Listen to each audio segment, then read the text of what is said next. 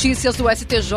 Os destaques do dia do Superior Tribunal de Justiça, quando e onde você quiser. Olá, esse é o boletim com alguns destaques do STJ. A terceira turma do Superior Tribunal de Justiça decidiu que, na hipótese de aval simultâneo, o avalista não tem o direito de exigir do coavalista, em ação de regresso, a sua parte proporcional nos encargos de empréstimo contratado exclusivamente para liquidar o débito avalizado. No caso analisado, dois empresários prestaram aval simultaneamente em favor de uma empresa, tendo por objeto a integralidade de dívida representada por cédulas de crédito bancário. Cobrado, um dos avalistas pagou a totalidade da dívida e, em seguida, ajuizou ação de regresso contra o coavalista. Além da metade do valor da obrigação avalizada, o autor da ação cobrou a metade dos encargos de um empréstimo que ele contratou exclusivamente para liquidar a dívida. O juízo de primeiro grau julgou a ação parcialmente procedente, condenando o coavalista a pagar a sua parte em relação à dívida liquidada, mas afastou o dever de dividir os encargos do empréstimo contratado.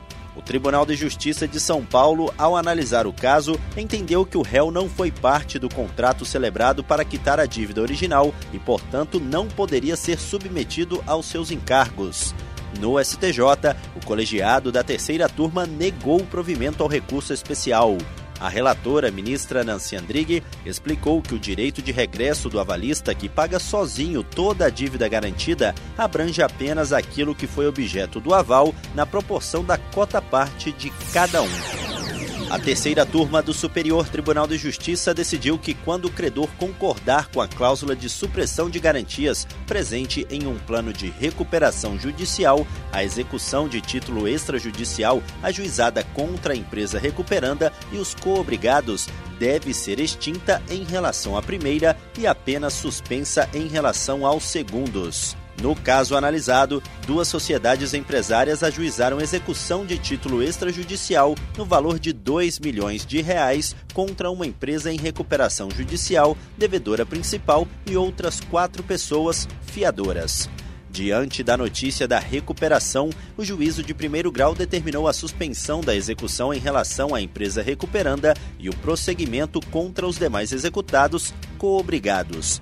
Os executados recorreram, afirmando que o plano de recuperação previa a extinção de todas as ações e execuções movidas contra a recuperanda, controladores e controladas, coligadas, afiliadas e outras sociedades do grupo, além dos fiadores, avalistas e garantidores, isentando todos de qualquer obrigação abrangida pelo plano, motivo pelo qual a execução deveria ser extinta. O Tribunal de Justiça de São Paulo deu provimento para suspender a execução em relação a todos os executados. No STJ, o colegiado da terceira turma deu parcial provimento ao recurso especial. O relator, ministro Ricardo Vilas Boscueva, explicou que no caso analisado não será mais possível a execução dos cobrigados diante da consolidação da novação. Por isso, segundo o ministro, a execução deve ser extinta somente em relação à recuperanda e permanecer suspensa em relação aos coobrigados até o final do período de fiscalização judicial.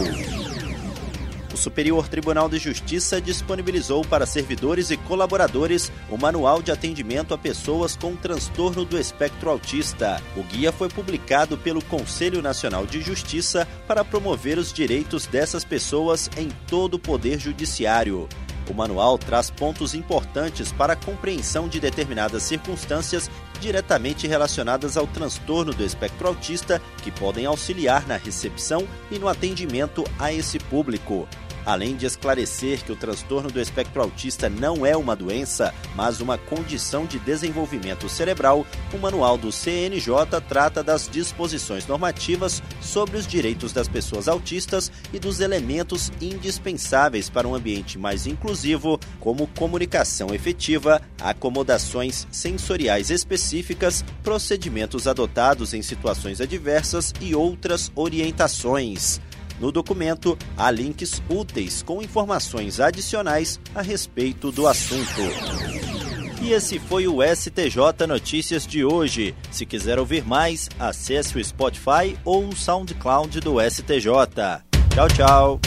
Notícias do STJ, uma produção da Secretaria de Comunicação Social do Superior Tribunal de Justiça.